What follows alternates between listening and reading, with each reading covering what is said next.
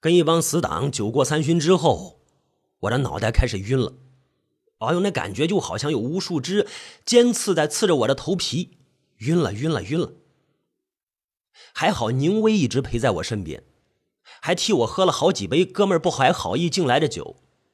我就无助的趴在桌上，宁威呢帮我揉着太阳穴，笑嘻嘻的说着：“拔刀，这下不行了吧？”我耷拉着头，一个劲儿的说着：“不行了，不行，不行了，不行了！”坐在对面的死胖子顿时来了精神，大声叫着：“男人不能说不行了，说错话了，罚酒，罚酒，罚酒！”我我不行，不行，不行！我摆着手，宁威却一把接过死胖子的酒杯，一饮而尽。他大方得体的说道：“这下可以放过我们家拔刀了吧？”他这话一落，那几个死党也无话可说了，只好放走了我跟宁威。本来呢，我想去取车，宁威却使劲掐了一把我的胳膊，还开车呢？喝这么多酒，不想要命了？他一招手，一辆黄色的出租车停在我面前。宁威怕我在出租车上忍不住呕吐，悄悄把车窗拉下来一点点，从窗外掠进来的冷风顿时让我恢复了一点点的清醒。我迷迷糊糊之中听到宁威问我：“你家怎么走啊？”我现在已经喝得分不清东南西北了，哎呦，家家根本就不知道自己家怎么走，我只好摇晃着脑袋，去你那儿吧，呃，去去你那儿吧。然后我就听到宁威说了一句：“好啊。”尽管我已经迷糊了，但是我还是听出来，他吐出这个“好”字时，语气里全是欣喜。我根本就不知道那车是什么时候停的。我喝醉了吗？当我被宁威扶下车，才发现自己身处郊外的一处高尚的小区。呃，我眼皮有些沉重，我就挣扎着抬起眼皮，看到在皎洁的月光下，远处淡黄色外墙的连排式别墅显得格外显眼。出租车开走的时候，一股刺鼻的汽油尾气向我喷来，哇！这气味实在是让我感觉非常不舒服。我突然弯下腰，一股污秽之物顿时从我的喉头喷薄而出，我竟然在高尚小区的大门外呕吐了起来。宁威在我呕吐的时候，一直用手轻轻拍着我的背，这让我感觉非常受用。腹腔的不爽终于过去了。呕吐完了之后，我的精神竟如没有喝酒之前一样清醒了起来。我揉了揉眼睛，对宁威说：“哎。”我怎么在这个地方啊？宁威踢了我一脚，力度不是很大，动作也不快，被我轻易的闪开了。哎，我笑着说：“怎么，你要谋杀亲夫啊？”呸！宁威啐了我一口：“什么亲夫呀？谁会嫁给你这么一个喝又喝不了多少，还拼命喝酒的笨蛋？”我跟宁威认识时间并不长，他原本是我的客户。三个月前，我跟他谈了一笔生意。在谈判席上唇枪舌战，斗得个不亦乐乎啊！谈判最终以皆大欢喜的结果顺利结束，而我呢，跟他也成了无话不说的好朋友。我们走得很近，甚至连今天我的大学同窗聚会，我也把他拉来陪我一起去。说实话，从我的内心里来说，我倒是很有把他收为女朋友的用意。不过呢，我却一直没把这事儿给挑明了，因为我也怕，如果自己会错了意，是吧？我们之间连朋友也做不成，我可不想冒这样的险。要知道，那现在呢，要想找一个可以一起喝酒的红粉知己，那是非常不容易的事啊！你不能连朋友也做不成吧？不过呢，今天在我喝醉之后，宁威竟然把我带到他家的附近，看来他是真的对我有意思。我那心里砰砰砰砰剧烈跳了几下，我想啊，今天一定不能放过这样难得的机会。我呢就顺势去搂宁威的腰，反正我是个喝醉了酒的人嘛，他一定不会责怪我的。我喝醉了嘛，呃，我这么想着呢，就伸出脚向他靠过去。不过到了这个时候，我不得不叹服酒精的力量。它令我的小脑变得不发达了，最直接的后果就是让我的脚步变得是跌跌撞撞。我一个趔趄，差点摔倒在宁威的身边。我，我听到宁威低低的笑了一声。我抬起了沉重的，像是灌了铅皮的眼皮，正想自我解嘲的说上两句呢。这时候，我看到一条黑影飞快的从我身前一晃而过，转瞬之间就消失无影了。是，真是一条黑影，很小，匍匐在地上，快速的跑过。它离我的鼻尖只有几公分的距离，在它驶过的时候，带起了一丝风，让我的鼻翼感觉到了几分凉意。在他跑过的时候，我分明看到有一点寒冷的寒光从我的眼前掠过，令我的酒意顿时醒了一半。我扭过头来对宁威说道：“你看到吗？看到什么呀？一条黑影，像一阵风一样从我身边跑过去。是只猫吧？”宁威哑然失笑。哦，我点点头，大概那真是一只猫，而且。是一只浑身黢黑、身形矫健的土猫，而我看到那点闪光，也许只是猫的脖子上戴的一个项圈吧。哦，我所在这个城市里啊，养猫的人都喜欢给猫戴上一个金属的项圈，一是为了好看，二是为了让猫远离狮子的困扰。据说那个项圈上涂抹了一层呃类似农药的东西，只要狮子。嗅到了就会跌落在地，立刻进入极乐世界。不过这种项圈呢，不会对猫的健康有什么不好，倒是也没什么人去理会。这个时候，我听到一个苍老的声音在我身后响起：“年轻人，你有没有看到一只走失的黑猫啊？”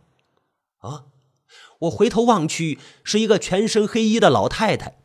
她全身都包裹在一片黑暗里，如果不是一张苍白到极点的脸显现在我的眼前，我根本就没法从黑夜里把它给分辨出来。哎呀！宁威朝着黑猫掠去的方向指了指，好像有只黑猫往那边跑去了。谢谢，老太太咧嘴一笑，说了声谢谢，就向那边颤巍巍、慢悠悠的走了过去，转眼就消失在一片黑暗之中。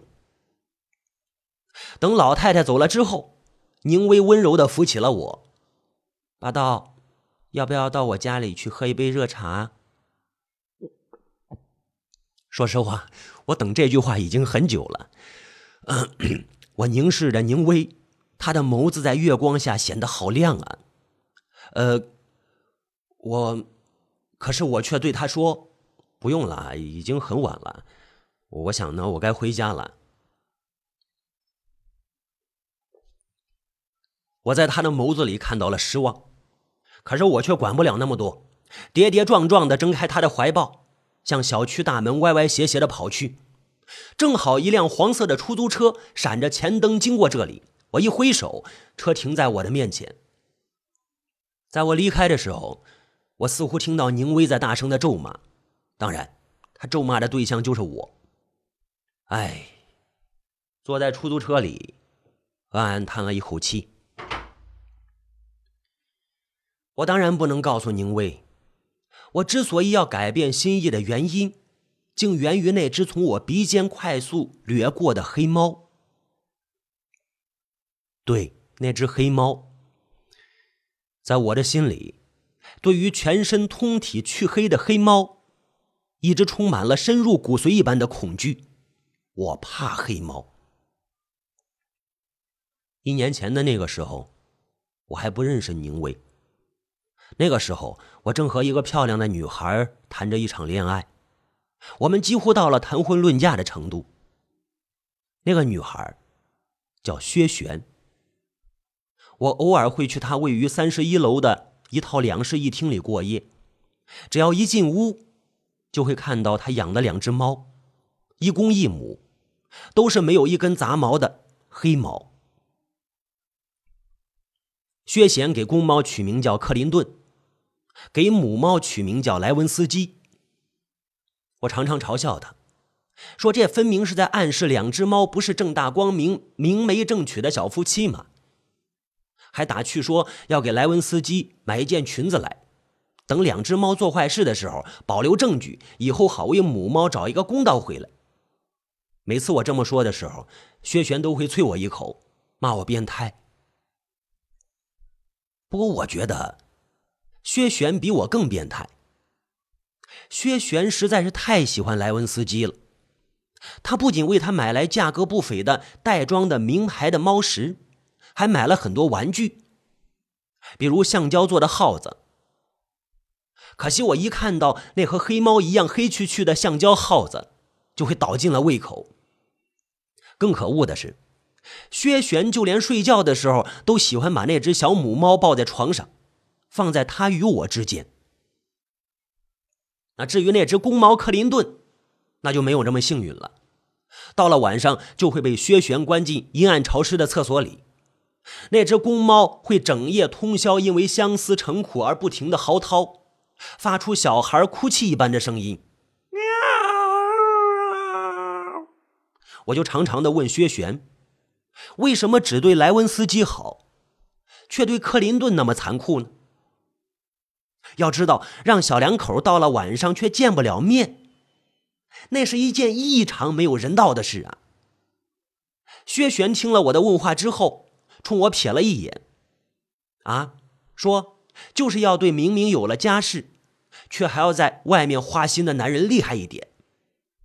我我是不仅哑然失笑，啊，这只公猫叫克林顿又不是猫的错，还不是薛璇一定要给人家取这么一个变态的名字吗？是吧？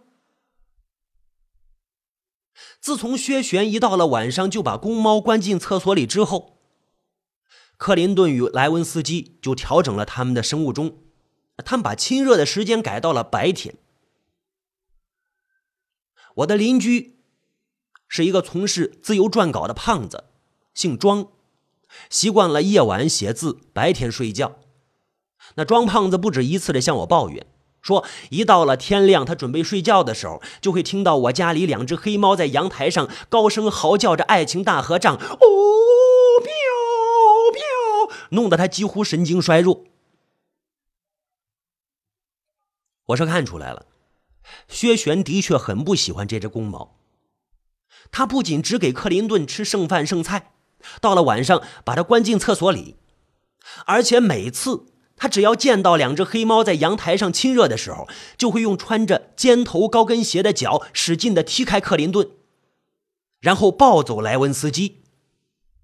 他还会温柔的对着莱文斯基说着：“别跟这个坏男人混在一起，不然会耽误你一辈子的。”接着呢，他会回过头来恶狠狠的警告克林顿：“你要是再纠缠莱文斯基，当心我阉了你！”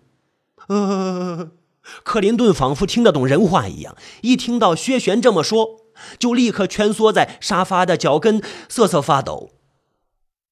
克林顿的身体因为长期吃不饱而显得瘦骨嶙峋，皮毛也没有半点光泽。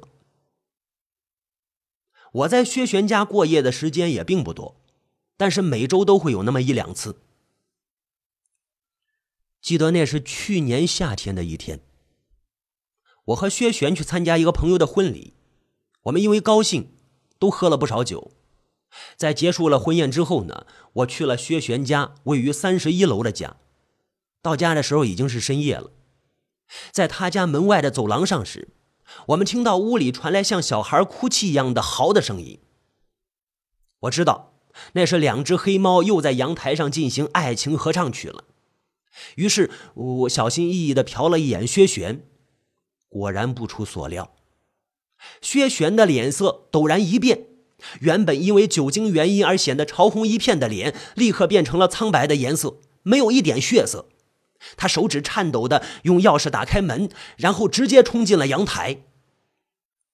等他再走出阳台的时候，我看到他左手拎着克林顿，右手拎着莱文斯基，满脸的怒气。我就连忙上前对薛璇说。哎，你这么大一人，你何必跟两只猫较劲呀？薛玄瞪了我一眼，说道：“我早就警告过克林顿了，不要再纠缠莱文斯基，不然我就阉了他。他今天居然又来干坏事，我现在就阉了他。”我我，克林顿在他右手里大声嚎叫着，四肢不停的挣扎抖动，两只眼睛的瞳孔放大到了极限。分明是莫大的恐惧使然，在这种情况下，即使是畜生也能够体会到最切身的恐惧。薛玄一把扔掉左手的莱文斯基，莱文斯基尖叫一声之后，立刻惊慌失措地钻进了床底下，只露出了一双熠熠发亮的眸子，趴在地上一动不动。薛玄看着手里剩下的克林顿，冷笑了一声：“我，薛璇，我心里突然有点发慌，我就问他：‘你你真要阉了这只公猫啊？’薛璇瞥了我一眼，没这么简单。他说完之后，拎着克林顿走进厨房，然后砰的一声关上了厨房的门。不是，薛璇，看着冰冷的门板。我突然觉得一阵眩晕，也许是晚上喝的酒又上头了吧。我无力的坐在沙发上，抬起头来，正好望到天花板上的吊灯，吊顶上一圈圈水渍，就像一只只眼睛般的看着我。啊！我感觉到一阵如潮水一般涌来的困意。就在这时候，我听到厨房里传来公猫克林顿的惨叫。十分钟后。薛璇从厨房里走出来，拍着手对我说：“阿刀，我已经处理好了，以后都不会再有公猫来骚扰莱文斯基了。”你你对克林顿做了什么？我的声音不知道为什么，竟然变得莫名的颤抖。薛璇看上去有些疲惫，他靠在我身上，有气无力的说着。好累啊，我们去休息吧。哦，我就搂着他，我却在他身上嗅到一股浓郁的腥臊的气味，这是一种汗水与血液混合的气息。我再看了看他穿着出席晚宴的晚装，上面有一大块呈喷溅状的暗红色液体留下的痕迹，那是那是血液，那是克林顿的血吗？一想到这儿，我的身体立刻有了不好的反应，胃里似乎有什么难以叙述的东西在暗暗的翻涌。我把薛璇扶到床上之后，立刻走进厨房。我的天哪！厨房里像是经历了一场浩劫，地上到处都是斑斑血迹，还没干呢，散发着刺鼻的腥味。而那只叫克林顿的黑猫则软绵绵的躺在案板上，头耷拉在一边。眼睛已经闭上了，全身黢黑的毛也变得黏糊糊的，沾满了红色的血液。黑猫已经死了。我当时看到的是它的正面。当我走到它的尸体旁边时，更被吓了一跳。克林顿后背上的皮被扒了一半下来，露出皮下的粉红色的骨骼肌。这只可怜的黑猫实在是太瘦了，它那白色的骨骼几乎要刺出肌肉的胫骨。突兀的令人触目惊心！天哪，薛璇真的杀了这只叫克林顿的黑猫！我的胃开始痉挛，喉头慢慢的有些发甜，我害怕在这厨房里呕吐，赶紧逃也似的掩着嘴冲出了厨房。回到卧室，薛璇已经抱着莱文斯基躺在床上了。薛璇闭着眼睛，嘴里喃喃的说着。莱文斯基，亲爱的，以后再也没有臭公猫来骚扰你了。以后你要乖乖的听妈妈的话。他还没说完呢，就发出了低低的鼾声。莱文斯基则挣脱了薛璇的怀抱，温顺的趴在了身边，蜷成一团，眼睛滴溜溜的望着我。说实话。如果换一天，我一定马上轰走莱文斯基，然后躺在薛璇身边，搂住他，不停的骚扰。可是今天我在厨房看到惨死的克林顿之后，再也没有了往日的兴致。于是我抱了一床卧具，躺在客厅的沙发上。那一夜我噩梦连连，一闭上眼睛就看到案板上那只黑猫。次日清晨，我浑身冷汗的醒转过来，竟然已经是日上三竿的时候了。我站起身，看到薛璇的房门还关着呢。这个小懒虫，我不禁暗暗的骂道。推开门，顿时一股腥味直扑我鼻。我看到屋里的一切，立刻忍不住勾下腰，大口大口的呕吐起来。当我弯下腰的时候，看到那只叫莱文斯基的小母猫飞快的从我脚边跑过，蹦上窗台，喵呜的一声，然后直挺挺的跳了下去。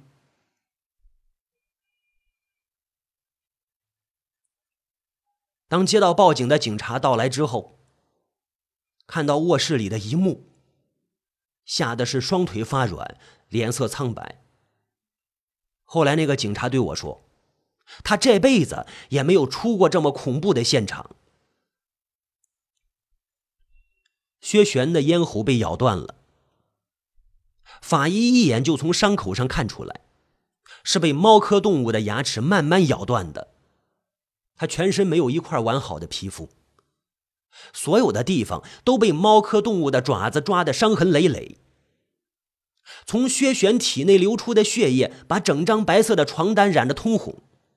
血液甚至还流到地板上，凝成一块一块暗红色的血渍，一滩滩血迹凝成一个小圆圈，看上去触目惊心，叫人情不自禁的心跳加快，浑身颤抖。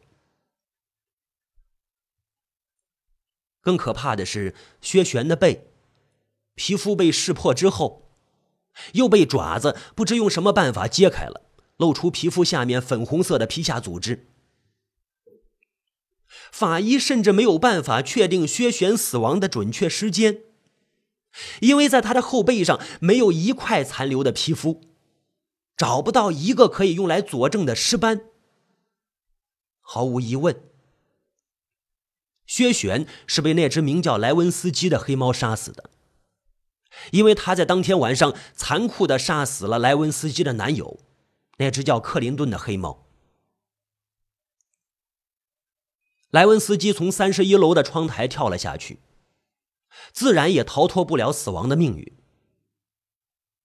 莱文斯基的尸体在楼下的水泥地找到的时候，全身没有一根完整的骨头，所有的骨头都叠得粉碎。接警那个警察曾经问我，说为什么薛璇只喜欢那只叫莱文斯基的母猫？而如此憎恨那只叫克林顿的公猫呢？谁知道呢？我只能无辜的耸耸肩膀。谁知道呢？警察只好拍了拍我的肩膀：“兄弟，还好你没娶这么一个变态的女人当老婆。其实猫呢是最好相处的动物，只要你对它好，它就会一辈子对你好。”警察还告诉我说，他家里就养了一群可爱的流浪猫。我是又过了一段时间，才从薛璇曾经的朋友那里知道了一点他憎恨克林顿的原因。几年前，薛璇刚大学毕业的时候，爱上了一个已婚的官员。当他怀上那个官员的骨肉时，想逼迫那个男人离婚娶她，可惜那个官员用了一点小手段。就逼使薛玄做掉了肚子里那团血，撇清了这事，并且从薛玄身边全身而退。那个时候正是电视上大幅渲染白宫拉链门事件的时候，美国总统克林顿与实习生莱文斯基的桃色绯闻被传得沸沸扬扬。薛玄呢，可能是心有所感，常常在朋友面前呢，把自己比作莱文斯基。而把那个男人看作克林顿，也许他买来那两只黑猫，取名叫克林顿与莱文斯基，并百般的虐待克林顿，正是为了发泄心里淤积已久的怨气吧。不过，据说那个欺骗了薛玄的男人也没什么好下场。他在今年的一场车祸里死于非命，整个头颅都被变形的车厢给压扁了，而他的原配夫人则神秘失踪。很多人都说他被人贩子卖到了西北的某处农村。哎，想到这里，我不仅在出租车里叹了一口气。